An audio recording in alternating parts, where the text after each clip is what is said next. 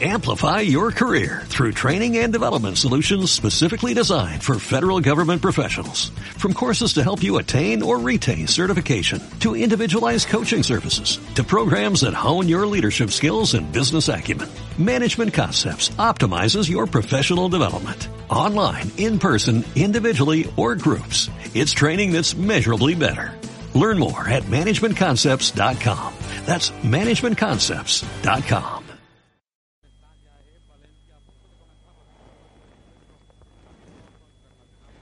Buenas noches. Una vez más, Estudio 1 trae a su pantalla el nombre de Miguel Miura, humorista y autor de teatro. O si ustedes lo prefieren, autor de teatro y humorista, anteponiendo a todo su calidad de autor. Miguel Miura fue un revolucionario del humor. La ametralladora, periódico disparatado y divertido, antecesor legítimo de la Codorniz, fue la primera palestra pública y triunfal de Miguel Miura. De ahí, de la ametralladora y de la Codorniz, arranca todo un estilo de humor y casi también toda una escuela de sentido inteligente del humor que Miguel Miura ha ido desarrollando posteriormente en su teatro. Porque también en teatro, hace pocos, muy pocos años, se consideraba Miura un revolucionario, un autor de comedias casi irrepresentables. Veinte años llevaba escrita y publicada Tres sombreros de copa, hasta que en 1952 un grupo de teatro juvenil se atrevió a ponerla de pie una noche memorable. Después, Miguel Miura ha sido el autor que estrena todos los años, el autor cuyo nombre casi nunca está ausente de las carteleras de Madrid y de Barcelona, ni del repertorio de las compañías en giras por provincias. Hoy traemos a nuestro estudio 1 el caso del señor vestido de violeta, un caso, como verán, sorprendente y divertido. Un caso inventado para que los espectadores pasen un rato agradable, para que todos durante hora y media dejemos en suspenso nuestras preocupaciones y nos dediquemos a soñar sueños alegres, sueños despreocupados. Así pues, Estudio 1, en este martes de Pascua de Resurrección, se viste alegremente de violeta y oro para ofrecernos esta divertida obra de humor y de evasión. Dentro de unos momentos, en el primer acto, vamos a trabar conocimiento con el protagonista, con el famoso señor vestido de violeta y su complicadísima forma de vivir. Después, en el segundo acto, vamos a encontrarnos en la sala de espera de la consulta de un famoso doctor. Pero ninguno de los pacientes, ya lo verán, nos va a causar desasosiego, porque Miguel Miura, el inventor de este juego teatral, se ha encargado de que sea así.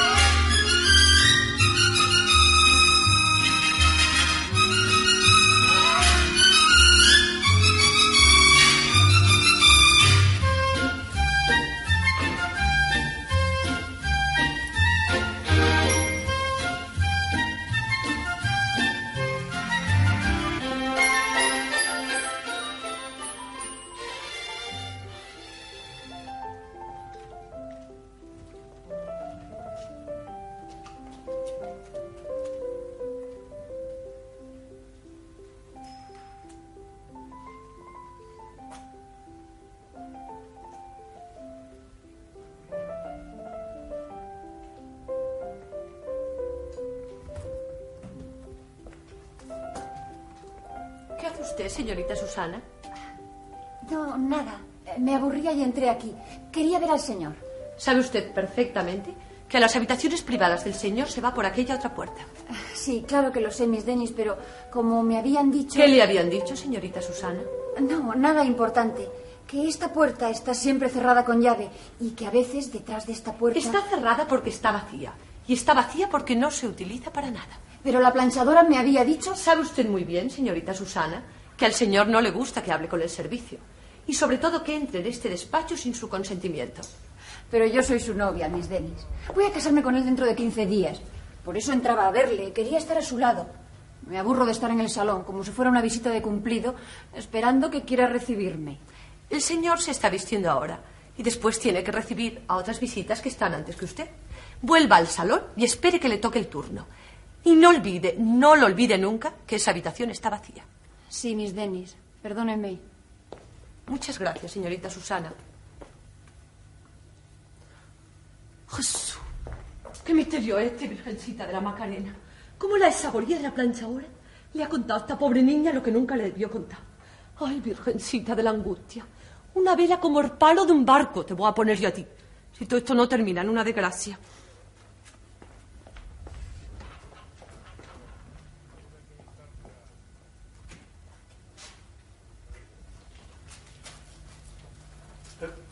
¿Qué hace usted, Miss Dennis?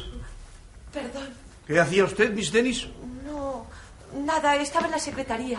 Me pareció escuchar algo y entonces. ¿Escuchar algo?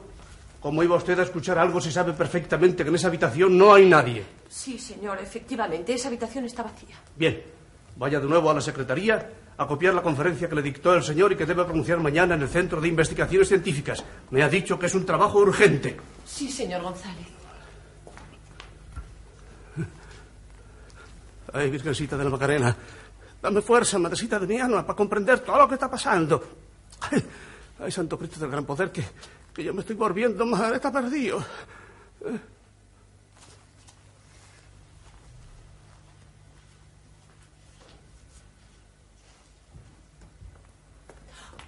Perdón. ¿Qué quiere usted? ¿Por qué ha entrado? El señor Ferguson, de la revista Kenford de Estocolmo, ha llegado ya. Que pase. Sí, señor González.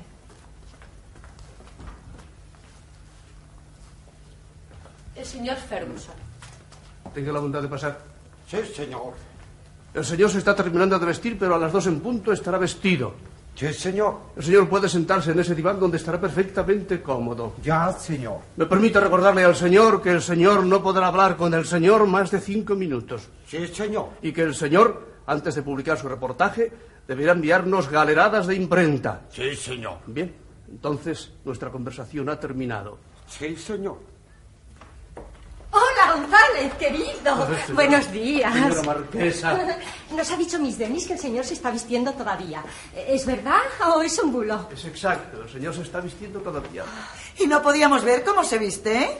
El señor lo tiene prohibido desde hace dos meses que se puso más gordo. Ah. Ay, qué lástima, pero qué lástima. ¿Y tardará mucho o tardará poco? Cuando yo le dejé se estaba poniendo ya la faja. Sí, ya te dije que era un poco pronto. Sí, es que tenía tantas ganas de ver a Roberto. Ya sabe usted, González, que yo estoy enamorada del señor. Mi marido dice que como siga así, me va a tener que dar unos sacotes. Pero yo no puedo remediarlo. Oh, figúrese que estábamos en un cóctel aquí, en la legación de Bolivia. Y, y como se nos hacía tarde, eh, nos fuimos a la calle corriendo con el vaso y todo. Y con las croquetas. Y es que como nunca hay sitio para dejar nada y los camareros pasan tan deprisa con las bandejas para que nadie se coma las cosas.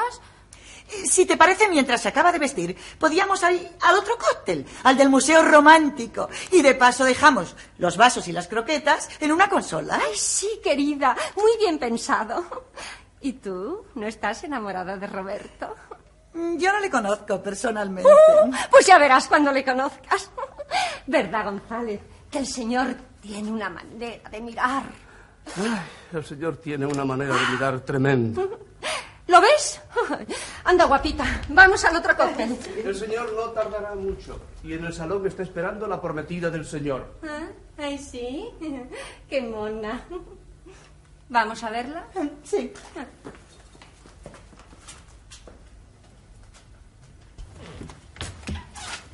Buenas tardes. Buenas tardes, señor.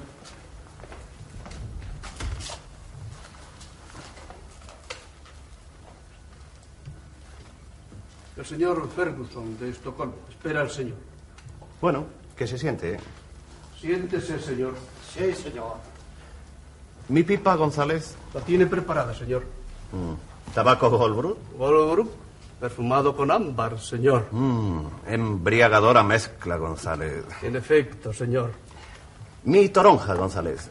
La tiene junto al whisky, señor.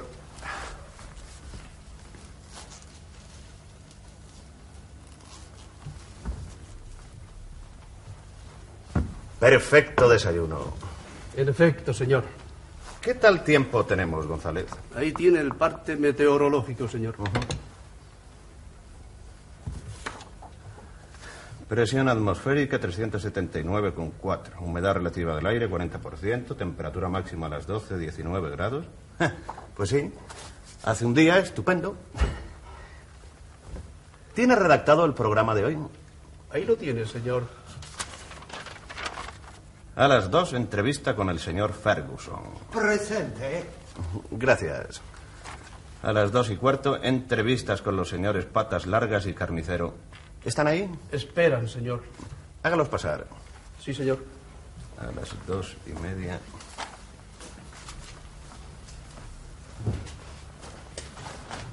¿Alguna pista, señor Menéndez? Ninguna pista, don Roberto. ¿Ningún indicio? Ningún indicio. ¿Ninguna huella? Ninguna huella. ¿Ni el más leve rastro? Ni el más leve rastro. Hola, la. Mon Dieu. Efectivamente, don Roberto. Puede pasar. A la buena tarde, maestro. Tengan la bondad de sentarse un momento y quédense callados. Sí, señor. Lo que usted mande. ¿Vienen ustedes limpios? Como dos chorritos de oro. Bien. A callar. Sí, señor. Sí, señor.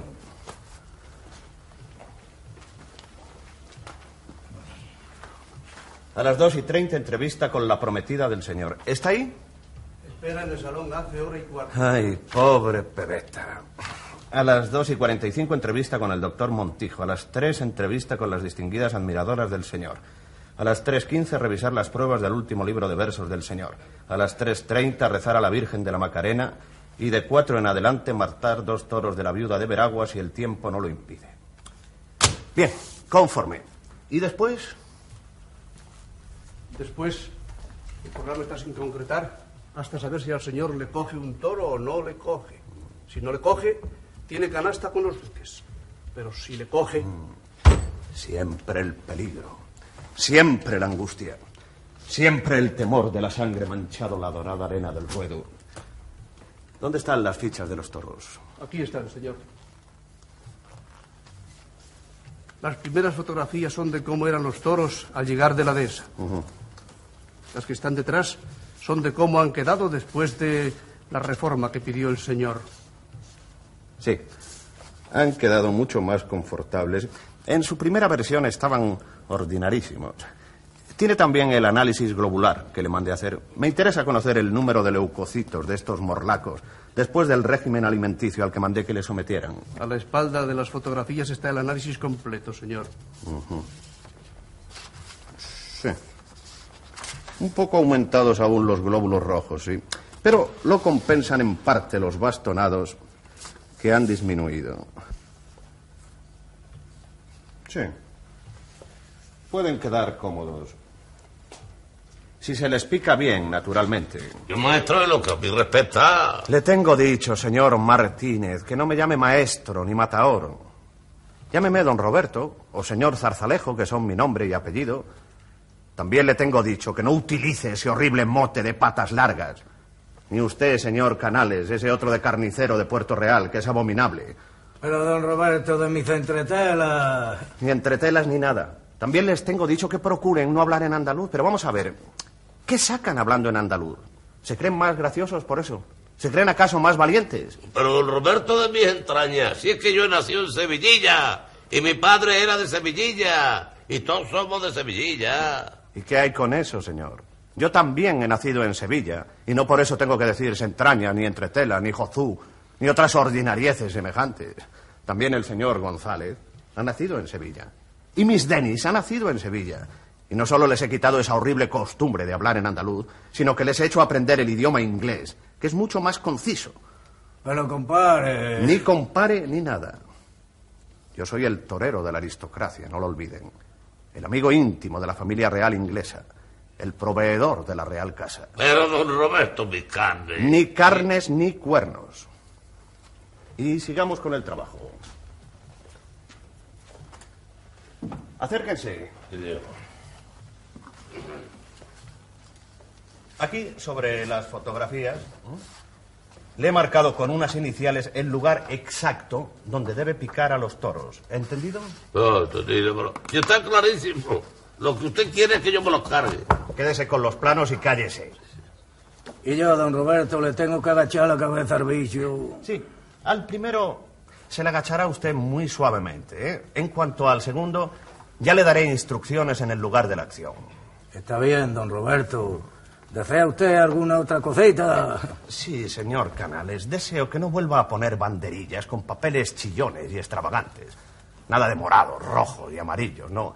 Para las banderillas debe usted buscar un gris perla o un beige muy claro. Está bien, lo que usted mande. ¿Habló con el director de la banda? Ya le dije el mandado. Le dije que cuando torease el señor que no tocase paso doble. Exactamente, sí. Me molesta esa música canalla. Prefiero que toquen Chopin o Mozart o, en el peor de los casos, Bizet. Y bien, señores, eso es todo. A las cuatro en punto en la Plaza de las Ventas, Alcalá 213. No lo olviden. No, señor, descuide. ¿Dónde va uno a meterse así vestido? La corbata en su sitio y... Y lávense las manos antes de salir al redondel. Sí, señor. Sí, sí, señor. Acompáñeles, González. A la buena tarde.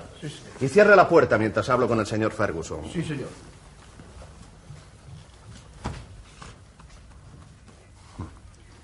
Y bien, señor Menéndez. Yo contrato a un detective privado de su categoría. Yo no reparo en gastos.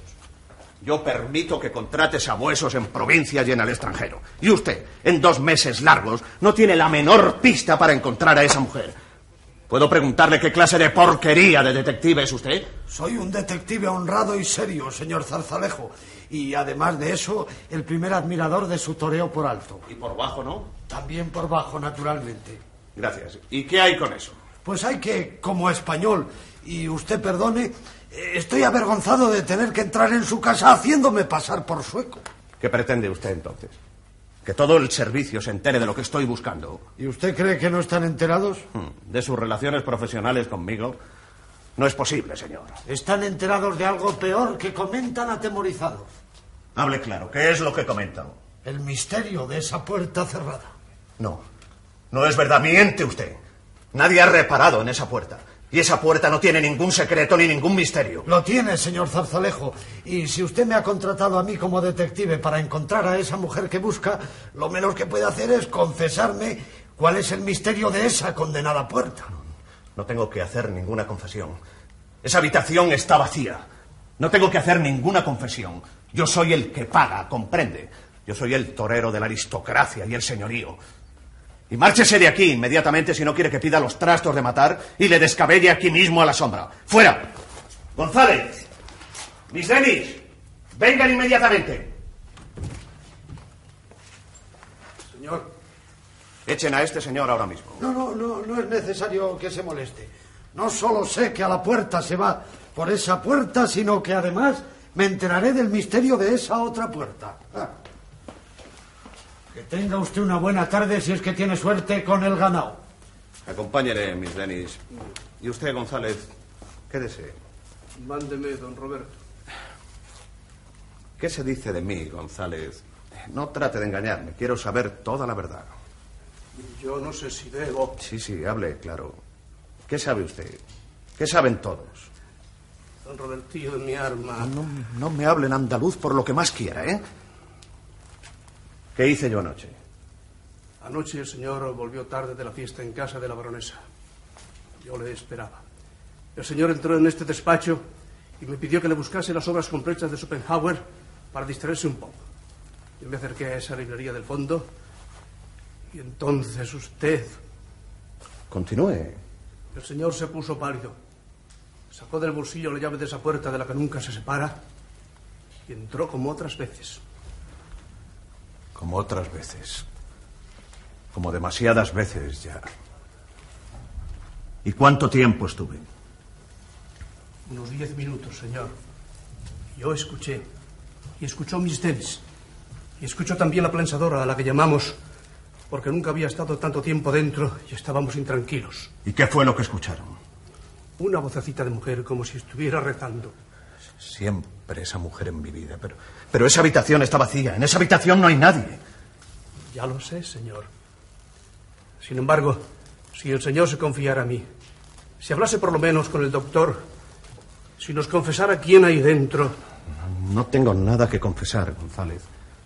Porque antes de hablar, he de encontrar a una mujer a la que estoy buscando y no aparece en ninguna parte del mundo.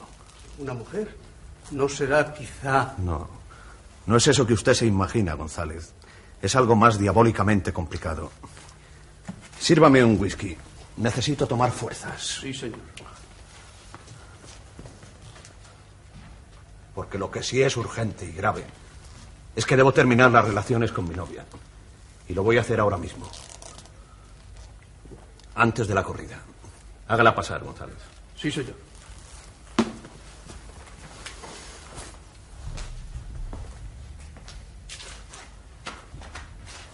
Roberto.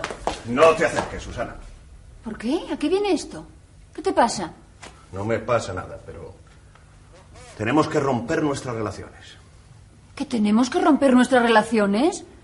Nuestro matrimonio no se puede celebrar. ¿Por qué? Porque eres una cursi. Y yo no me puedo casar con una cursi como tú. ¿Pero qué estás diciendo? Lo que oyes. Yo soy el torero de moda. Tu padre es el médico de moda. Los dos somos los ídolos de las multitudes. Pero tú eres una cursi con dos S. Pero Siempre fui así desde que nos conocimos y así me has querido. Pero todos hemos mejorado en nuestras costumbres, mientras que tú te has quedado en la edad del pavo. Sabes bordar, pero desconoces cómo se prepara un martini. Sabes planchar blusas, pero no sabes alternar en un cóctel mundano. Sabes hacer canesú, pero no sabes álgebra, ni trigonometría.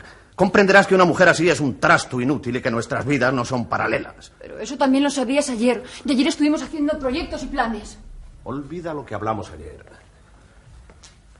Hoy toreo la corrida de la beneficencia, en la que doy la alternativa a mi protegido, Morenito. Mientras que tú, como una tonta, sé que has sacado entradas para el circo de Price. Pero es que a mí no me gustan los toros, Roberto. A mí tampoco, demonio, ¿cómo me van a gustar unos bichos tan burros? Pero a mis corridas van ministros, artistas, filósofos, hombres de ciencia. La ciudad entera estará callada y de puntillas, pendiente de mis faenas en el coso. Y tú, mientras tanto, en el circo de Price con tu tía. Ah, Bueno, si es por eso por lo que no te casas, yo devuelvo las entradas al del circo de Price y me voy con mi tía a dar un paseo por el retiro. ¿eh? No es tan fácil arreglarlo como tú crees. Entre nosotros todo tiene que terminar. Y créeme que lo siento, ¿eh? Porque eres cursi, pero bondadosa. No es por eso por lo que me dejas. Me estás tratando de engañar. Te noto que no eres sincero y me engañas. Dime qué te pasa, Roberto, dímelo, por favor. No te acerques, Susana. No me toques. Papá. Hola, Roberto, querido Roberto. Ah, muy bien ese traje, el violeta. El de las tardes apoteósicas, el que mezclado con el oro hace recordar los días cálidos de la primavera madrileña. Pero papá, ¿no ves que estoy llorando? Claro, claro que lo veo, ¿eh? en efecto, estás llorando. Pues como te decía, Roberto, no se habla de otra cosa en Madrid. Todo el papel está vendido. Y ofreciendo un millón se logra una barrera. Pero, papá, hazme caso. Roberto me acaba de decir que no me quiere. eh. Bueno, son nervios del momento. No, no son nervios, don José. Lo que le he dicho a Susana es la verdad. ¿Pero qué puede importarle al mundo precisamente hoy lo que le hayas dicho a Susana? Hoy es tu gran día, torerito juncal. Papá, hazme caso, soy tu hija. Hágala caso, don José. Bueno, no marearme con pequeñeces. No sabéis el día tan agitado que he tenido hoy. ¡Ah! ¡Qué vida la del médico! Ahora vengo del concierto. Genial. Pero antes tuve que escribir dos artículos sobre Cante Hondo para una revista francesa. Después pronuncié un discurso para inaugurar la exposición de Torres, el acuarelista toledano. Mm, Ese muchacho llegará. Trazos rigorosos, fondos suaves. eh, ¿No has ido a ver a tío Ricardo? Se está muriendo. tengo una corrida y luego un cóctel por la noche y me voy de cacería con los Casanova. Mira, dile que no fume, ni beba, ni tome café. Iré a verle la semana que viene eh, o el día de Corpus. ¿El día del corpus? ¡Roberto! ¿Qué ocurre? ¿Qué le pasa? ¿Por qué entra ahí? ¡González! ¡Mis denis! ¿Quieres explicar, mi hijita? Esa habitación estaba vacía. ¿Por qué entra? Llaman ustedes. El señor González se acaba de meter en esa habitación. Uy, otra vez. Dios mío. ¿Cómo otra vez? ¿Quieren ustedes explicarme? Acérquense. Escuchen. Se Se oye una voz de mujer. Una mujer que está rezando. No, ahora parece que se ríe. También parece como si estuviera hablando con otra mujer de más edad. No comprendo nada. Eh, González, ¿quiere usted explicarme?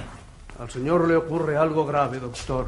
Hay un misterio en su vida que nos trae a todos a maltraer. La cosa empezó hace tres meses en la plaza de Valencia. Sí, sí, allí fue la primera vez. De pronto, en el ruedo, durante el tercio de banderillas, el señor se fue corriendo a la enfermería. Echó a gritos a todo el personal y se encerró en una habitación. Fueron unos minutos solamente. Después salió tan tranquilo y no quiso explicar lo que había pasado. Pero alguna cosa les diría. Negó lo que había hecho, como si no se hubiera dado cuenta. Pudo ser una inhibición de su personalidad producida por el miedo. ¿Desde cuándo ha tenido miedo el maestro? Usted, doctor, sabe que el miedo no existe para él. Eso es verdad. ¿Y, y después? Después la cosa se ha ido repitiendo cada vez con más frecuencia, pero no en los ruedos, sino en su propia casa. Eso descarta entonces mi teoría. ¿Lo ve usted, doctor? De pronto está bien, normal, pero en un momento dado parece que se acuerda de algo y se encierra en esa habitación. ¿Y qué hay en esa habitación? Era una salita de recibo. Un día el señor me hizo que sacase todos los muebles. Solo me ordenó dejar una sillita baja y poner cortinas más gruesas en las ventanas. Después cerró la puerta con llave y de esa llave no se separa ni de día ni de noche. Parece que el señor está hablando otra vez con la mujer. A esa mujer se la oye hablar desde el día que echó la llave de la puerta. Entonces la tienen secuestrada. Pero eso es tremendo. ¿Y sabe usted si entra comida para esa secuestrada? Solo sé que don Roberto contrató a un policía que se hace pasar por sueco para buscar a una mujer que ha desaparecido. Esa mujer entonces... Ya no se oye nada, solo sus pasos. Toma noche.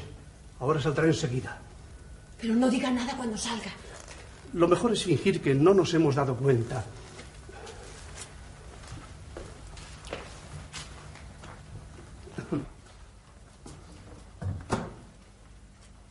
Hola. ¿Qué hay? Pues ya ves, eh, lo de siempre. Aquí, charlando un rato. ¿Y usted, Miss Dennis, qué hace? Nada, ¿Terminó de copiar mi conferencia? me faltan solamente dos páginas. No, pues vaya a terminarla. Creo que son las páginas más hermosas que he escrito en estos últimos años. ¡Oh, querido! Marianera, ya me extrañaba no verte por aquí. Venimos de un cóctel en el Museo Romántico. Ah, por cierto, que allí nos hemos encontrado con Pilucha Reynosa, la poetisa paraguaya, que estaba deseando conocerte personalmente. Y la señora Clavijo, otra de tus muchas admiradoras. Encantado, señora. ¿Le gusto a usted? Mucho. Usted también a mí, señora. Gracias. De nada. ¿Ves qué simpático? Simpatiquísimo.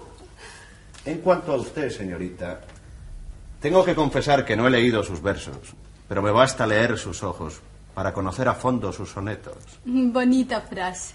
Certero piropo. Palabras llenas de poesía. Es usted muy halagador. Y lleva un vestido muy bonito. ¿Le gusta a usted? Sospecho que demasiado. Pues aproveche la ocasión. El amor como la sal de frutas.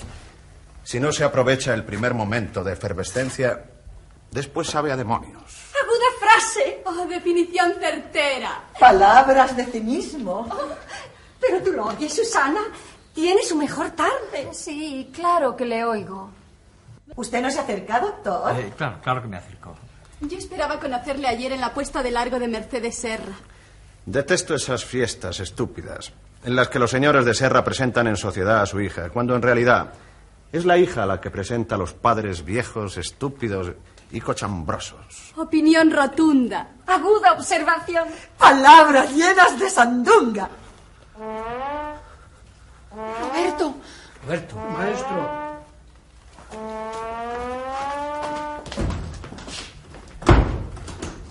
¿Por qué gritan de esa manera?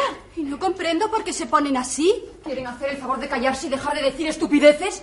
Pero Susana. Son ustedes las culpables de todo lo que está ocurriendo a Roberto. Son ustedes las que le están envenenando de literatura.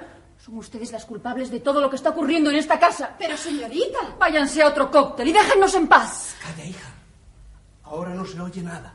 Tenemos que cerrajar la puerta. No es necesario, doctor. Yo tengo una llave. ¿Cómo usted, Miss Dennis? Sabía que esto tendría que suceder y mandé a hacer otra llave. Pero ha entrado usted ya. Confiéselo. ¿Qué hay dentro? Le juro que no lo sé. Eh, Tengo la llave desde hoy. Vamos, abra.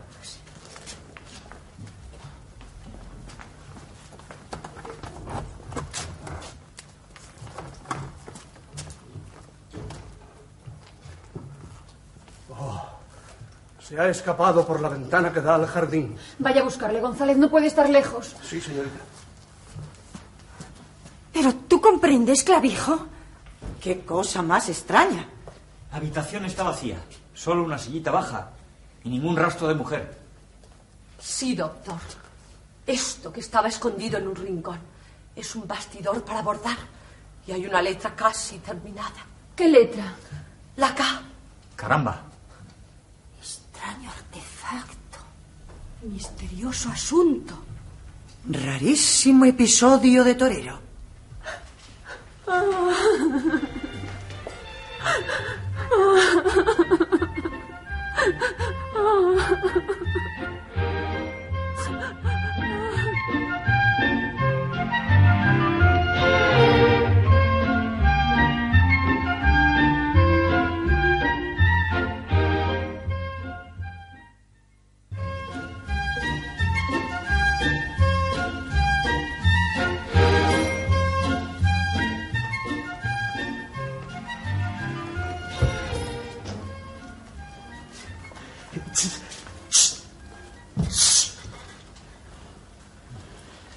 Pierde usted el tiempo llamando a la enfermera porque no le contestará. Pero es que yo estoy aquí desde las nueve de la mañana y son las once y media y nadie me hace caso. No puede usted quejarse. Yo llevo meses y me pasa lo mismo. Es que yo estoy muy grave. Me duele terriblemente aquí, en el lado derecho del estómago. Y me parece que se me está hinchando. Yo también llegué muy grave cuando llegué a la consulta, pero ahora me encuentro muchísimo mejor. Entonces, ¿le ha curado a usted el doctor Montijo? No, que va, el doctor Montijo es un sabio.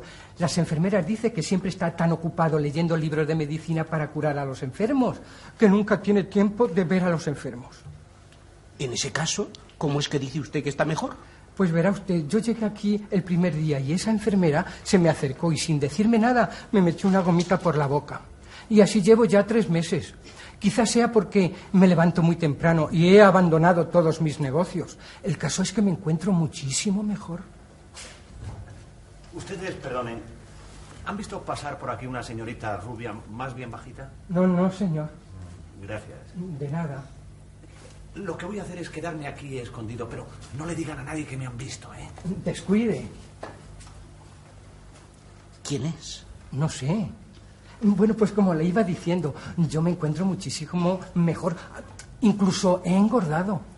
Pues yo es la primera vez que vengo, después de haber pedido la consulta durante más de un mes. Y a mí no me han metido la gomita ni nada.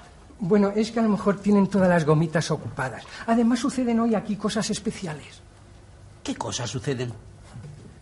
Roberto Zarzalejo, el torero, se ha escapado de su casa antes de torear la corrida de la beneficencia. ¡Qué barbaridad! ¿Y qué motivos habrá tenido para hacer una cosa así? Eh, Pues no sé, yo, yo he oído que se ha escapado con una vieja que tenía secuestrada. Ah, claro. Siendo así. Bueno, ya sabe usted que es un torero muy intelectual. Y dígame, ¿por qué causa ese Roberto I se habrá escapado con una vieja siendo su novia la hija del doctor Montijo? Pues ya ve, no me lo explico, porque la chica es una chica muy decente y muy formal. La educó su tía, una señora anciana chapada a la antigua, pero a pesar de eso, de muy buenos sentimientos. Siga, siga, Pues siga. nada, que la gente dice que es una chica muy cursi porque sabe hacer muy bien los huevos pasados por agua. Por eso precisamente el torero se habrá escapado con la vieja porque no sabrá guisar. No me extraña nada. Estas viejas modernas. Hola, buenas noches. Hola, buenas noches. Adiós, muy buenas. Muy buenas, muy buenas. ¿Quiénes son? Dos toreros. ¿Como el otro? Igual. ¿Y por qué están aquí vestidos de toreros? Son de la cuadrilla de Roberto I. El doctor les ha traído aquí a su casa porque ha formado aquí su cuartel general hasta que aparezca el diestro. Bueno, menudo revuelo hay en toda la casa. Todos los salones están llenos de visita. Tiene mala cara, ¿le duele? Terriblemente. Mira que es mala suerte, hombre, qué mala suerte darle el dolor aquí en casa del médico. ¿No ha pasado todavía esa señorita? No, señor, todavía no. Entonces, lo que voy a hacer es telefonearla desde el garaje de la esquina. ¿Les parece bien? Sí, sí, perfectamente. Gracias. De nada. Qué señor más pesado, ¿eh? Pues sí, efectivamente. Ya, ya me está cansando a mí con tanta preguntita. Tomes esto, caballero. Ah, Muchas gracias. Oiga, señorita, yo le suplico... por Enseguida favor- vuelvo, No, señorita, señor. es que- Bueno, ¿y por qué le dan a usted leche? No, no es leche, es lactosa. Bueno, pues ¿por qué le dan lactosa? Ah, Eso quisiera yo saber. De vez en cuando me dan lactosa y yo me la tomo. Mm. ¿Y está rica? A mí ya me empieza a gustar. Pues también esta señorita me podría haber dado a mí lactosa. Eh, ¿Por qué no le pide un vaso cuando pase? Claro que si le da lactosa, después le pincharán un dedo. ¿Por qué? Ah, pues no sé, es la costumbre. Seguramente es para que se chinche. ¿Ninguna noticia, Miss Dennis? Ninguna noticia, señor González. Sí, señor González. Jozú. ¿Quiénes son? El de la bandeja es el apoderado de Roberto I, pero él lo utiliza como ayuda de cámara porque por lo visto es más fino. La señorita de negro es la secretaria y la mecanógrafa. Se llama Dionisia y es de Sevilla. Pero aquí en la casa todo el mundo la llaman Miss Denis, porque por lo visto pues da más resultado. Sí. ¿Más resultado? Sí. ¿Para qué? Ah, pues no lo sé, yo lo he oído y no me he metido en más averiguaciones. En el otro salón somos ya demasiados. Toda la casa está llena. Nunca he visto tanta gente. ¡Qué barbaridad! ¡Qué apreturas! Pero muchas caras conocidas. Puede decirse que está todo Madrid. Y los calamares fritos que nos han dado son exquisitos. Ah. El champán también estaba muy fresco. Buenas noches. Buenas noches. ¿Ustedes no tienen ninguna noticia? ¿Ninguna noticia de qué? ¿De qué va a ser? ¿De Roberto? No, no, señora. Nosotros somos enfermos. ¿Ah, sí? ¿Y qué hacen ustedes aquí? Como es la clínica del doctor Montijo, hemos venido a la consulta. Ay, es verdad, claro. Ustedes perdonen. Pues yo realmente no me explico lo que ha pasado. Mira que encontrar aquel extraño artefacto para abordar en casa de un señor soltero. Lo más desagradable de todo es cómo se ha puesto Susana con nosotras. Como si a nosotras nos importara algo que borde o que no borde. Cada cual que viva su vida, ¿no os parece? Naturalmente. ¿Y están ustedes muy enfermos? Sí, sí, bastante. Uy, pobrecillos, qué lata, ¿eh? ¿Y usted, señora, no sabría dónde está el doctor? Oh, hace un ratito estaba con nosotras, pero creo que ha salido un momento para pedir guardias. Ya sabe usted que a él le dan todos los guardias que quiera. ¿Usted también quería ver al doctor? Eh, Sí, claro, como resulta que estamos malitos, ¿verdad? ¿Y qué les duele? A mí me duele. Me duele aquí, pero, pero terriblemente. Eso no será nada. A lo mejor es que está usted viejo. Es que además de eso, me parece que se me está hinchando. A ver, déjeme que le mire. Sí, señora, sí. ¿Es, es- es por este sitio? Sí, es por ahí. Ay, así no se puede ver nada.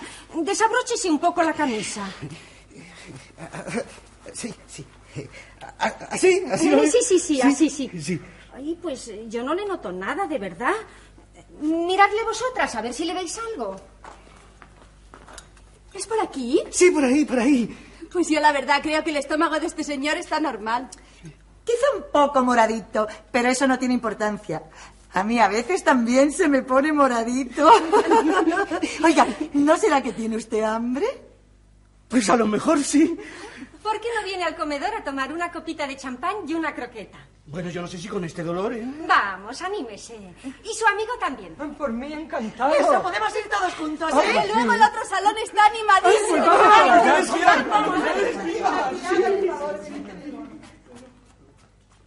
Menos mal que en esta habitación no hay nadie. A ver si aquí podemos dar una cabezadilla. Ay, qué día llevamos hoy, compadre.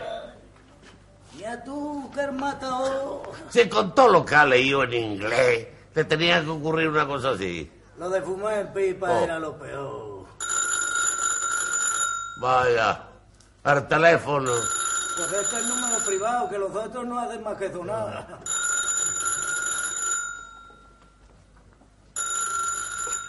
Diga. ¿Cómo? ¿Usted? Sí, enseguida. Ahora voy a buscarla. No, no, descuide. No se enterará nadie. A mí me parece que es el Matao. Mira tú que si fuese el matador.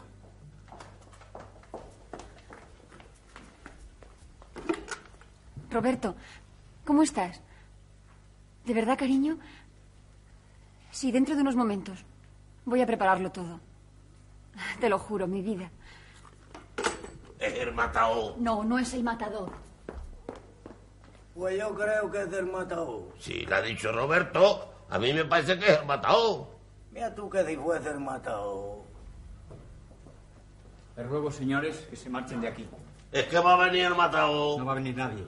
Pero estarán mejor en la otra salita. Como usted quiera, pero si es que va a venir el matador. Vamos, dense prisa, tengan la bondad. Está bien, sí, señor. A las buenas noches. Pues yo creo que es el matador. Te aseguro, Susana, que no comprendo nada. Todo esto me da muy mala espina. De todos modos, debemos hacerle caso. Ha puesto como condición para esta entrevista que estemos solos. No quiere ver a nadie ni que nadie le vea. Quiere hablar conmigo y en secreto, sin testigos. ¿Dónde demonios ha podido esconderse hasta las 11 de la noche? Tú no sabes cómo está el noble pueblo de Madrid por haberse suspendido la corrida. Botines, algarabas. Debe estar a punto de llegar, papá. No hables más. Escóndete si quieres, pero que él no note nada, por Dios. Ten valor, hija. Temo algo muy desagradable. Adiós, Susana. Anda, papá, anda.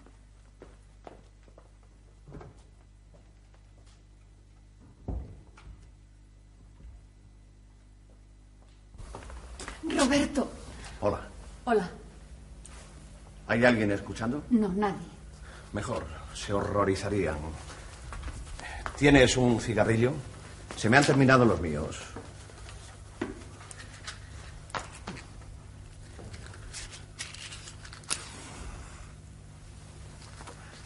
Gracias. ¿Y toronjas tienes? No, aquí no. Bueno, déjalo entonces, me pasaré sin toronjas. ¿Dónde has estado, Roberto? Dímelo por lo que más quieras. En Aravaca. ¿En Aravaca? En Aravaca, sí. ¿Pasa algo? Me escapé de casa. Cogí el coche. Lo lancé a 100 por la carretera y me escondí en un garaje de Aravaca. Luego, en el interior de un camión de pescado, he regresado a Madrid y me he escondido en un garaje próximo. Más tarde vine aquí a ver si te veía. Y luego he vuelto al garaje desde donde te he telefoneado. ¿Por qué has hecho todo eso? Dime también, ¿por qué quieres hablar conmigo a solas? Porque, porque te quiero, Susana. Y eh, tenía remordimientos por lo que te había dicho esta tarde. Yo no te dejo porque seas cursi, Susana. Yo no te dejo porque sepas hacer los huevos pasados por agua mejor que nadie, en lugar de saber hacer martinis. Porque yo te quiero así. Porque yo me quería casar con una mujer y no con un barman. Roberto, No, mi amor. No, no, no me toques, no. Sé lo que me has aguantado. Mis costumbres exóticas, mis devaneos, mi esnovismo. Y me lo has aguantado porque eres una mujer normal, sin pretensiones, de las acogidas a la ley Salmón según decreto del 8 de marzo. Yo no sé cómo son esas mujeres, Roberto, pero yo te quiero y siempre te he querido. Y nunca me ha importado tu toreo, ni tu éxito, ni tu fama. Te he querido simplemente, Roberto. Pues tienes que dejar de quererme, guapita. ¿Por qué? Porque estoy enfermo y mi enfermedad no tiene cura. Pero explícame qué te pasa, Roberto. ¿Tendrás nervios suficientes para soportar lo que voy a revelarte? Sí, mi amor. Pues bien, querida mía, yo tengo un complejo. ¿Un complejo? Papá dice que toda la gente de sociedad tiene un complejo. Bueno, pero mi complejo es mucho más gordo que todos. Mi biblioteca está llena de libros de complejos y en ninguno viene el que yo tengo. El complejo de viejecita. ¿El complejo de viejecita? Sí, el complejo de viejecita. El terrible complejo de viejecita que, que acabará volviéndome loco. Pero tienes que explicarme, Roberto. Dime qué es. Mira, Susana, tú me conoces desde que yo soy novillero, pero ¿qué hacía antes de ser novillero? Eh, Sé que eres huérfano, de familia humilde, y que trabajabas en Sevilla, de niño de bombón helado. ¿Y con quién vivía? Tú siempre me has dicho que, que, que con la familia de un cura que te recogió. Eso lo digo yo, porque siempre conviene mezclar a un cura en la vida de uno. Pero en realidad vivía con mi abuela, ¿Con tu abuela? Nunca me has hablado de ella. santa mujer. Mi abuela me quería como nadie. Yo era el ojito derecho de mi abuela y, y por mi culpa ha desaparecido. Tranquilízate, Roberto. Háblame de tu abuela. Era una viejecita pequeña, limpia, siempre feliz, siempre sonriente. Y yo he acabado con ella. Me tienes en vilo. Empecé a salir con otros chicos. Me enseñaron a jugar al toro en la calle. Se me metió el toreo en la sangre, me hice vanidoso. Y un día le dije al encargado del bar que el bombón helado lo iba a vender su padre. Pero mi abuela no quería que yo fuese torero y me lo había advertido. El día que te vistas de luces y torees en una plaza de verdad, no volverás a verme en la vida. Y yo me vestí de luces y, y toreé en una plaza. Corté cuatro orejas. Hasta mi casa me llevaron en hombros. Pero ya mi abuela no estaba allí. Y yo sé que mi complejo desaparecerá el día que encuentre a mi abuela. Pero, ¿cómo es el complejo de viejecita? Mira, Susana, yo, de pronto, por una palabra que oigo, por cualquier sugerencia sin importancia, pienso en mi vieja y en todas las viejas del mundo. Y al no ver a ninguna viejecita a mi alrededor, yo mismo me voy convirtiendo en viejecita. Y tú sabes lo que es convertirse en viejecita delante de un toro de 40 robas, burriciego y corniveleto. Sí, debe ser muy desagradable. Y lo malo es que no me convierto en vieja solo por dentro, sino también por fuera. Y aunque los demás no me vean así, yo me veo vestida de negro y, y toco mis cabellos blancos y, y me voy encorvando poco a poco. Qué terrible complejo, Susana, porque antes solo me duraba unos segundos, pero cada vez mis crisis fueron más extensas y ya entonces me daban ganas de, de charlar, de rezar, de bordar en un bastidor y de sentarme en una sillita baja. Pero algo debe provocar esas crisis. cualquier palabra que me recuerde a mi abuela. Y como mi abuela hablaba en andaluz, es por lo que tengo prohibido que nadie hable en andaluz en mi presencia. Hoy, por ejemplo, he tenido dos crisis. Una fue cuando tu padre dijo, ya iré a verle el día del corpus. El corpus. Tú sabes lo que significaba el corpus para mi abuela. ¿Y la segunda? La segunda, fu- la señora de Clavijo creo que dijo algo así como palabras llenas de sandunga y, y sandunga era la palabra preferida de mi abuela. Se le caía un plato al suelo, pues ella en vez de fanzarse decía sandunga. Había un incendio en la casa de enfrente, pues sandunga, decía ella. No teníamos para comer, pues sandunga. Qué simpática debía ser tu abuela. Sí, Susana, sí. Era muy sandunguera. Y tú, Roberto. Pobre Roberto mío. Sí, Susana, pobre de mí, porque ¿cómo voy a casarme contigo para que a lo mejor la noche de boda me dé el complejo de viejecita? Pero papá te podrá curar. Tu padre no tiene tiempo para estas cosas. Además, tu padre es el que tiene la culpa de lo que a mí me pasa. ¿Por qué dices eso? ¿Quién sino él me hizo calentar la cabeza con tantos libros? Pero tú crees que el niño del bombón helado puede pasar de torear vaquillas a dar conferencias sobre pintura abstracta. Pero a ti te gustaba esa vida, de la que yo huía. ¿Cómo vas a renunciar a la gente que te admira, que te mima, que, que ríe tus gracias Sin embargo, yo renuncié a ella por tu cariño. por mi cariño? Sí, porque nada me ha importado sino tú. Y cuanto tú más subías, más descendía yo para guardar el equilibrio. He pasado por tonta y por cursi, como tú dices, por amor a ti, porque sabía que algún día necesitarías una mujer sencilla y normal, que te quisiera y te mimase cuando tú descendieses de tu pedestal. Pero yo no he descendido. Yo sigo siendo el amo, el diestro más valiente del mundo. Tranquilízate, Roberto. Y no renunciaré a esta vida pase lo que pase. No me convencerás tú ni me convencerá nadie. Pero Roberto, por los clavos de Cristo. Ay, Susana. ¿Has dicho por los clavos de Cristo? Sí, Roberto, por los clavos de Cristo. Calla, Susana. ¿Qué te pasa, Roberto? Mira, Susana. ¿No ves mi pelo blanco? No, Roberto, estás como antes. Pero, Susana, ¿no ves que soy una vieja? No, Roberto. Soy una vieja, Susana. ¡Papá! ¡Auxilio! Pero ¿dónde habré metido yo mi labor? Sí, yo creo que la, la había metido por aquí. Pues hay que reconocer que lo estamos pasando muy bien con Ah. estas señoras, ¿eh? ¡Estupendamente! No se lo decía yo, ¿eh? Aquí está el bastón. Ustedes perdonen, caballeros. No, ¿No han visto por aquí la labor que yo estaba haciendo? No, señor, yo no he visto nada. Lo único que me molesta de esta casa es este señor, que no hace más que preguntar tonterías. Pues sí, efectivamente, yo creo que está un poco neurasténico. Ay, eh, espera, a que me traiga mi chocolate. Ay. con las ganas que tengo yo de tomarme mi chocolatito. ¿Lo ves, papá? Tiene razón, hijita. Así era la voz que escuchamos en aquella habitación vacía. Si hay visitas. U- ustedes perdonen que no me levante, pero con este frío tengo las piernas entumecidas. Pero siéntense, siéntense ustedes. Siéntate. Hay que hacerle caso.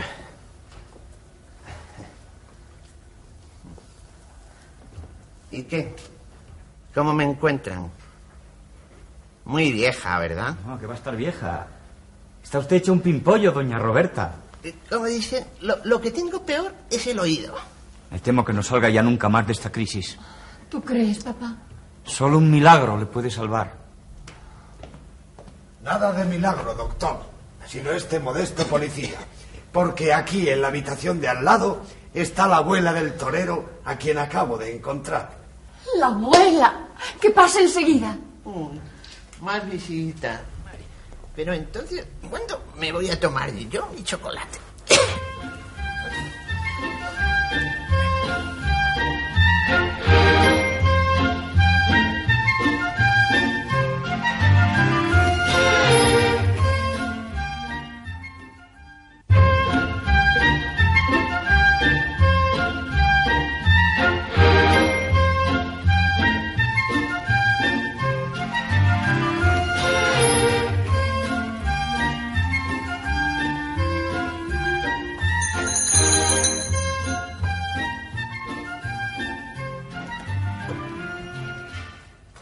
Llamaba el señor.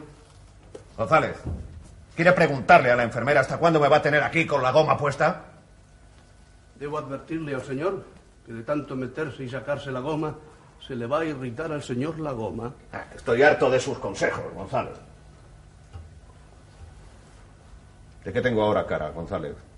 ¿De torero o de vieja? De torero, señor. Me alegro. Es terrible que me siga convirtiendo en vieja después de haberse encontrado a mi abuela. Que por cierto, ¿cómo está? Está en otro piso de la clínica reponiéndose de la impresión recibida cuando le vio. Pobre abuela mía. En efecto, señor. Desde luego mi enfermedad es única. Toda la prensa del mundo se ocupa de mi caso. ¿Qué dice hoy el Manchester Guardian? El Manchester Guardian no habla hoy del señor. ¿De quién habla entonces?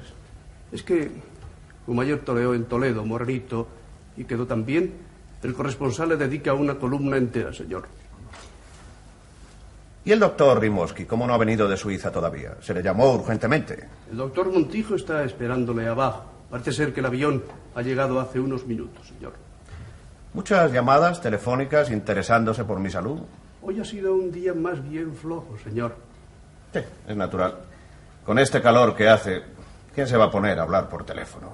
Aparte del calor, es que como hoy torea Morenito y ha ido muchísima gente a la plaza, ¿Y la señorita Susana? olvida el señor que dio por terminadas sus relaciones con la señorita. Pero eso no tiene nada que ver para que pregunte por mí y se interese por mi salud. ¿Y mis denis? ¿Y mi cuadrilla? Ya sabe el señor que dejaron de pertenecer a la casa voluntariamente. Y dado que el señor se ponía tan nervioso por los modales groseros con que se expresaban, ellos para desquitarse están todo el día en la calle de Echegaray tomando chatos y diciendo picardías. Pues muy bien. Porque se vayan a la porra, esos tres traidores. No los necesito para nada. Ni a ellos, ni a nadie. Roberto, querido Roberto. Acaba de llegar el doctor Rimoski. Hombre, ya era hora.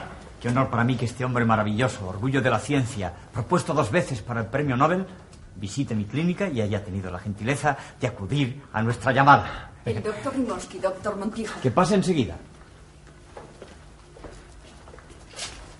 Doctor Rimoski, aquí le presento a nuestro enfermo. Buenas tardes. Buenas tardes.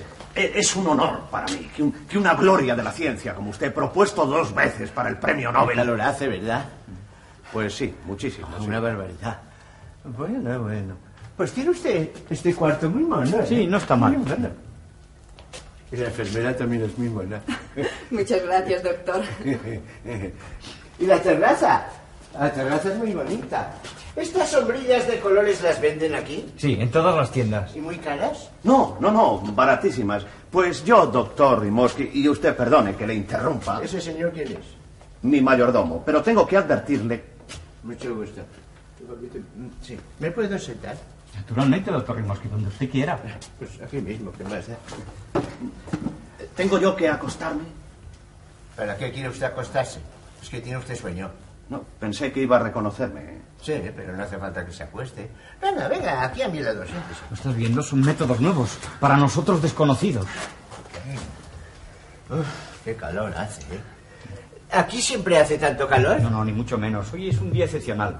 Ayer, sin ir más lejos, se hizo fresquito. Ah, yo prefiero el frío al calor. A mí el color es que me, me- me sofoca mucho.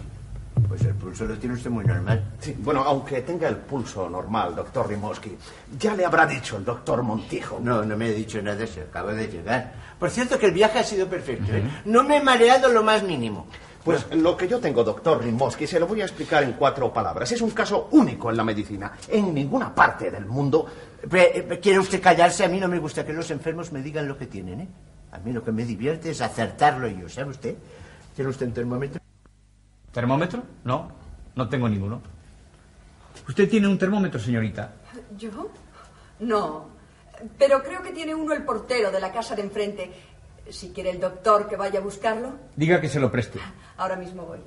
Usted perdone, doctor Rimoski, pero como nosotros estamos todavía en la época de las radiografías y de los análisis... Eh, no importa, eh, es lo mismo. Enséñame la lengua. Mire usted qué método maravilloso. ¿Para qué le mirará la lengua? Pues, La lengua está muy bien, muy bien. ¿Cómo se llama usted? Me llamo Roberto Zarzalejo. Creí que lo sabía usted. No, no, yo no sabía nada. no. Eh, ¿Y qué profesión es la suya? Es que tampoco sabe que yo soy torero. ¡Ah, torero! El torero más grande que existe. ¿El doctor no ha oído hablar de Roberto I? Sí, puede ser, sí, pero no me acuerdo. no. Esto, eh, ¿trabaja usted muchas horas? Trabajo solamente los domingos por la tarde, de 4 a 7. Ah, claro, se comprende poco trabajo, aburrimiento. Spling, pero a pesar de todo está usted muy bien, ¿eh? muy bien. Enséñeme otra vez la lengua. Doctor Rimoski, tengo que advertirle que yo soy una persona muy importante y que mi enfermedad es mucho más importante todavía y que no le he hecho venir de Suiza para que me cure una gastritis. ¿Pero quiere usted callarse? Oiga, doctor Montijo, ese enfermo de usted eh, habla demasiado. ¿eh? El que habla demasiado es usted, señor mío. Vamos, no te enfades. Debe usted tener calma, don Roberto. Es que si seguimos así, va a terminar recetándome sales de frutas. Y lo que yo tengo, doctor Rimoski, es un complejo. Caramba, ya decía yo. ¿Qué es lo que decía usted? Claro que lo que usted tiene es el complejo de viejecita. ¡Qué bárbaro! Es extraordinario. ¿Y usted cómo sabe que yo tengo el complejo de viejecita? Naturalmente que lo sé, si ahora todo el mundo tiene el complejo de viejecita. Eh, Pues ni más lejos en Alemania, en Austria y no digamos ahora en el Vietnam. No, eso no puede ser verdad, señor mío. Sí, señor, sí, es la pura verdad. El complejo de viejecita se produjo en Europa después de la guerra a consecuencia del miedo, del terror, a los bombardeos y a las batallas. ¡Qué interesante! Sí, este complejo, llamado científicamente pavor y senil, es un instinto medio de defensa para el que siente cerca el peligro y se refugia en una falsa vejez prematura. Ah, Al sentirse viejo, eh, se siente protegido por los demás hombres y alejado de todos los peligros. Pero- Pero esto no tiene ninguna importancia. ¿eh? Entonces quiere usted decir que lo que yo tengo es miedo. Naturalmente, lo que usted tiene es un miedo espantoso. ¿Qué profesión me dijo que tenía? Ya le he dicho que era torero. Ah, claro, claro, está clarísimo. Lo que usted tiene es miedo ante los toros. Y en su subconsciente, pues idea un- una coartada. eh, Y, y encuentra el, el- el complejo de viejecita. Sí, es sencillo y sobre. Eso le ocurre a los niños de 14 años cuando atraviesan un bosque o una habitación oscura. Doctor Rimoski, creo que está usted tratando de ofenderme y por mucha que sea su fama, yo no voy a permitir... Pero, pero, ¿qué se- ¿por qué se enfada usted conmigo, hombre? Porque le digo porque lo que tiene usted es una tontería, hombre. No sea usted chiquillo, hombre. Yo no tengo ninguna tontería y de tener a alguien tonterías, las tendría usted, señor mío. Vamos, no te pongas así. Roberto, en parte, tiene razón. Sus ataques empezaron a darle cuando desapareció su abuela. Ah, claro, se comprende. Primer síntoma de abandono, de, de- de soledad, de desamparo. Y pensaba en ella y se convertía en viejecita. Pero ahora que la ha encontrado, sus crisis se repiten cada vez más. ¿Qué dice usted ahora, doctor Rimosky? Bueno, que esto no tiene ninguna importancia, no se preocupe. Usted lo que necesita, ¿verdad? Son unas inyecciones de cacodilato y empezar enseguida una sobrealimentación a base de huevos y de leche. ¿eh? Entonces, ¿usted cree que lo que yo tengo se cura con ponches? Pues naturalmente, hijito, naturalmente. Lo que tiene usted que hacer es engordar. Ay, Claro que con este calor, hijo, qué barbaridad, ¿eh? Bueno, bueno, bueno, esto no es nada, ¿eh? Hasta otro rato. Eh, Adiós, señor. Mira este tablerito, por favor. Bueno, doctor, me, me tiene usted que decir el precio de estas, de estas sombrillas, ¿eh? que ya que he venido a Madrid quisiera llevarme una a Suiza. Bueno, si no son muy caras, naturalmente. Ah, No faltaba más. Vuelvo enseguida, Roberto. Gracias, gracias. González, prepare inmediatamente mis maletas. Roberto. Quiero marcharme de aquí ahora mismo. Mañana nos iremos a Norteamérica, donde sabrán apreciar cómo se merece mi enfermedad. Pero el doctor Rimosky es una celebridad. ¿Va usted a hacer caso de lo que dice un médico de pueblo? Roberto I puede tener cualquier cosa, menos una enfermedad vulgar que se cura con huevos batidos. Sin embargo. ¡A la porra, González! ¿Quién demonios es? Soy Susana. Hágala pasar, González. Y será mañana cuando nos marchemos de aquí, no lo olvide. Sí, señor.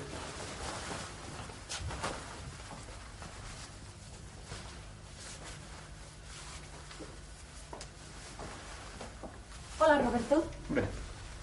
Ya era hora que se te viera por aquí. Perdóname, pero he estado muy ocupada. ¿Cómo te encuentras? Me encuentro fatal. Mi enfermedad no tiene cura. Pues papá acaba de decirme que no tienes nada. ¿Vas a hacer caso de lo que te diga tu padre? Bueno, es que no es solamente mi padre. Una amiga mía me ha dicho que un pariente suyo que vive en la calle de Fuencarral tiene también una cosa así. Pero bueno, ¿cómo un señor que vive en la calle de Fuencarral va a tener lo mismo que tengo yo? Perdóname, no he querido ofenderte. Pero parece ser que lo que tienes es una cosa muy corriente. Bueno, corriente no. Más bien un poco cursi. Algo así como cloroanemia. ¿Ah, sí? ¿Y entonces por qué hablan de mí todos los periódicos del mundo? Bueno, también hablan de morenito. Mira, una foto suya. ¿Qué tiene que ver Morenito en todo este asunto? Discúlpame, perdóname. No, termina, termina lo que querías decir. No, nada. Con todas estas cosas raras que han ocurrido, con esto de tu enfermedad, Acaba de una vez. nada, que Morenito se ha hecho muy famoso y ha intimado mucho con papá y nos hemos hecho muy amigos. ¿Y qué? Termina. No, si no es nada importante, que nos hemos hecho novios. Pero eso es una canallada, Susana. Tú me dijiste que no te podías casar y a mí me gusta mucho casarme. Sí, pero eso no tiene nada que ver para que te hagas novia de Morenito aprovechándote de que yo estoy un poco malucho. Si vieras qué valiente es, lo bien que torea y lo gracioso que es hablando en andaluz. Tú no sabes lo bien que habla el andaluz, el éxito que tiene con las mujeres. Te aseguro que me trae loca. Ahora, después de la corrida, va a venir a buscarme para dar un paseo en coche de caballos, que es lo que a él le gusta. De modo que lo siente, pero me tengo que marchar. Pero, ¿te vas a marchar así, Susana? ¿Y cómo quieres que me marche? No, no lo sé, pero, pero no debías dejarme así en estos momentos. Si no estuviera citada, mañana vendré a hacerte un rato de compañía. Adiós, Roberto. Adiós, Susana.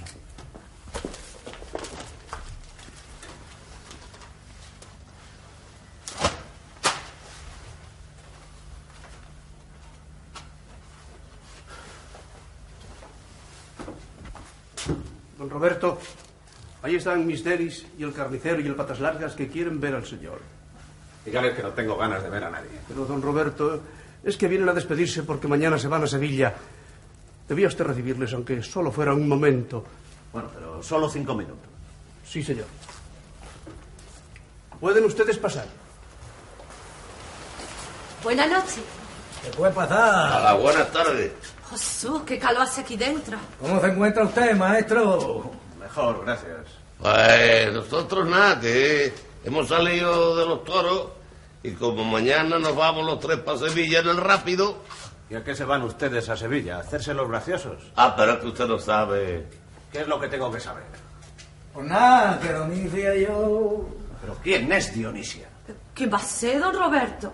Hasta que usted me enseñó el inglés y me disfrazó el nombre, yo he sido Dionisia toda la vida.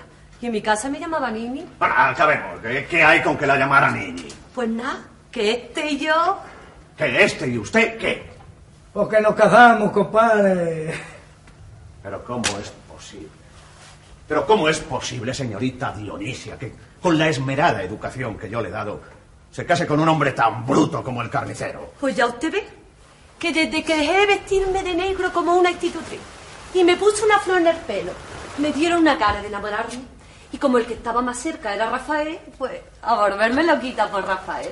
Y de verdad que la tengo loquita. Ah, que le dijo dos cosas bien dichas. Pero hay que ver qué dos cosas le dije. Las dos cosas más graciosas que me han dicho a mí. ¿Y qué te tiene gracia para decir dos cosas? Y cuando yo digo las dos cosas... Pero bueno, señor Canales, puede saber que dos cosas le dijo. Empiece por la primera y diga después la segunda. Pero si no tiene importancia, maestro. Ah, que me dijo dos cosas. Estoy avergonzado de su descoco, señorita Dionisia. Pero don Roberto de mi alma, ¿usted sabe lo bonito que es querer a una persona y que esa persona la quiera a una? Y que ya no exista para una más que esa persona.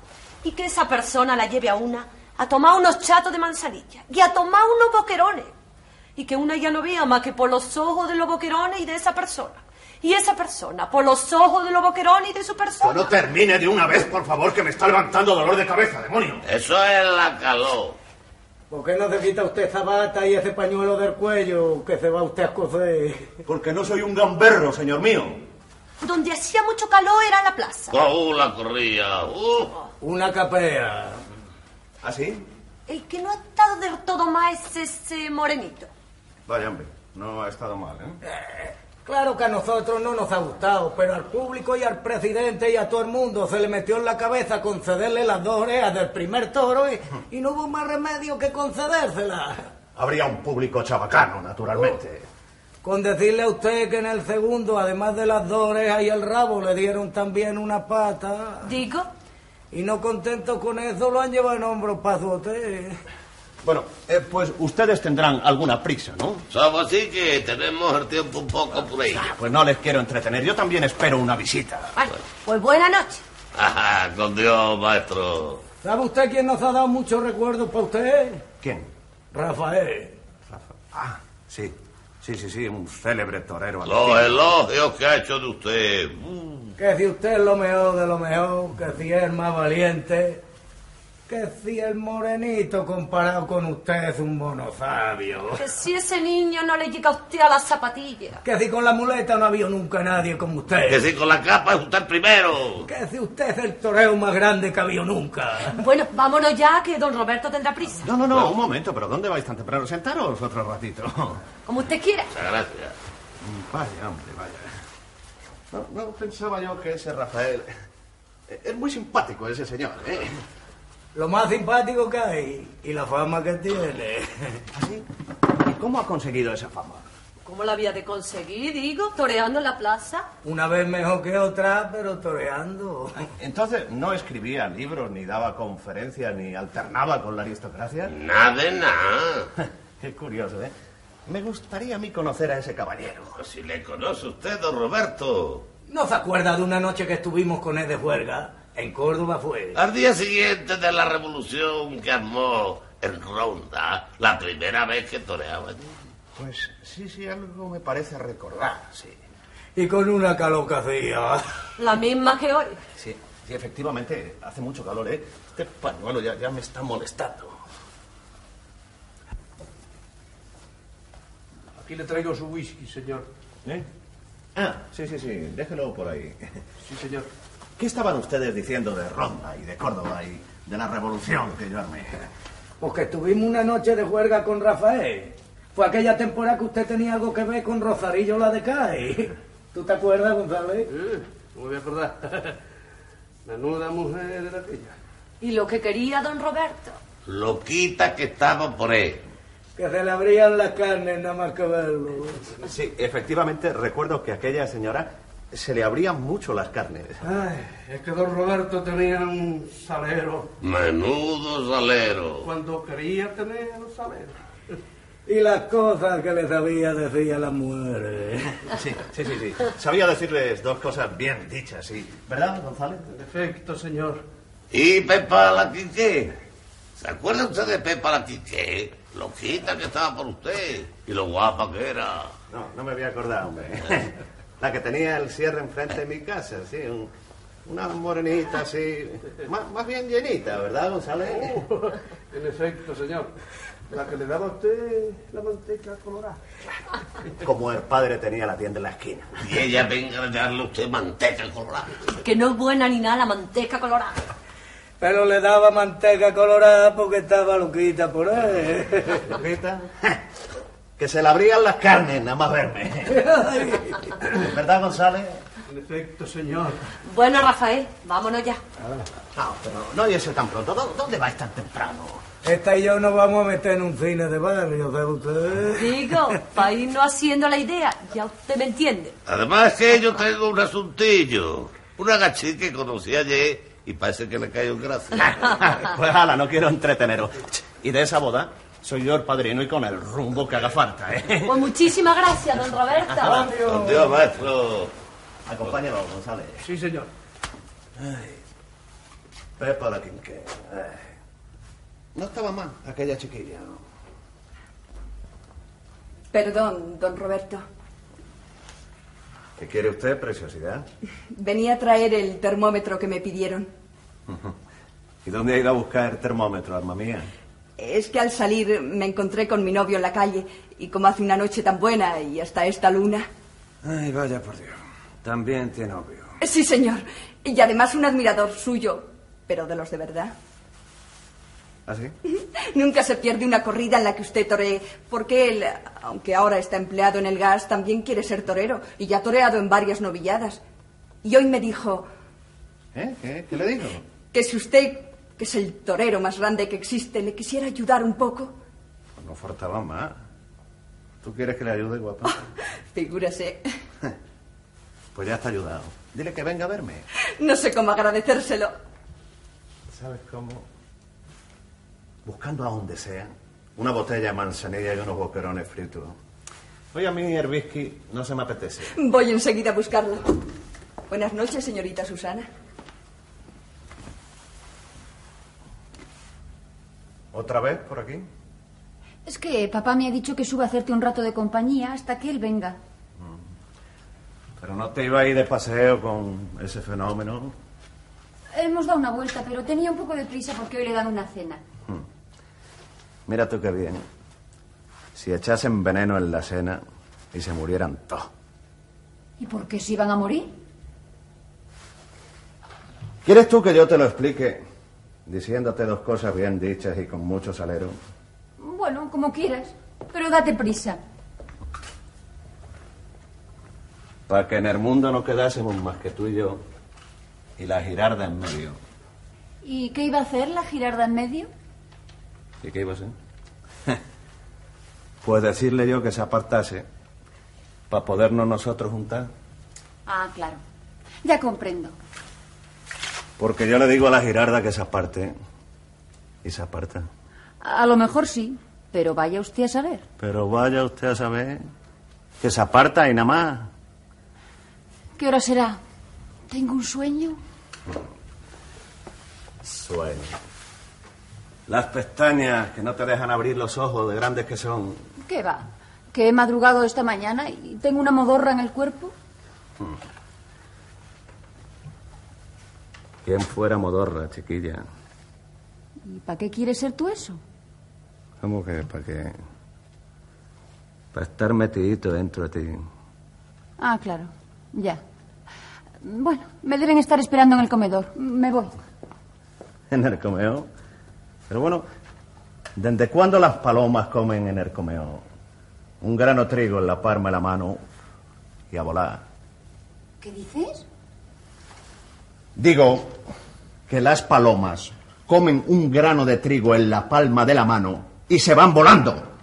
¿Y qué tienen que ver las palomas con que sea la hora de cenar? Pues que tú eres la paloma, córcholis. Ah, claro. Que llamarle palomas a las mujeres hace bonito.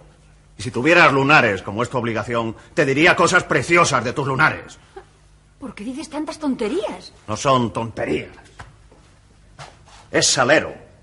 Será salero, pero yo no entiendo nada.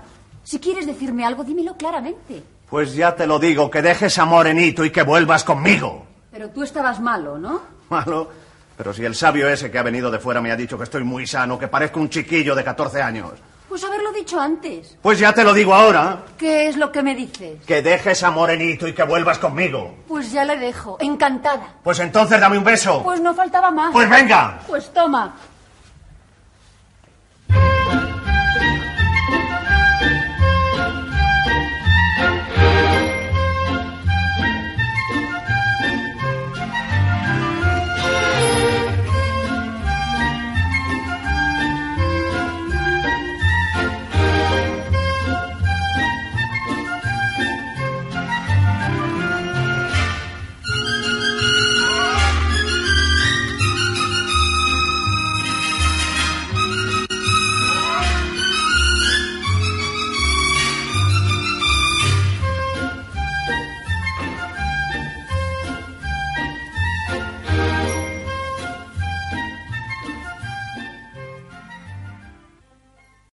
Amplify your career through training and development solutions specifically designed for federal government professionals. From courses to help you attain or retain certification, to individualized coaching services, to programs that hone your leadership skills and business acumen, Management Concepts optimizes your professional development. Online, in person, individually, or groups, it's training that's measurably better. Learn more at managementconcepts.com. That's managementconcepts.com.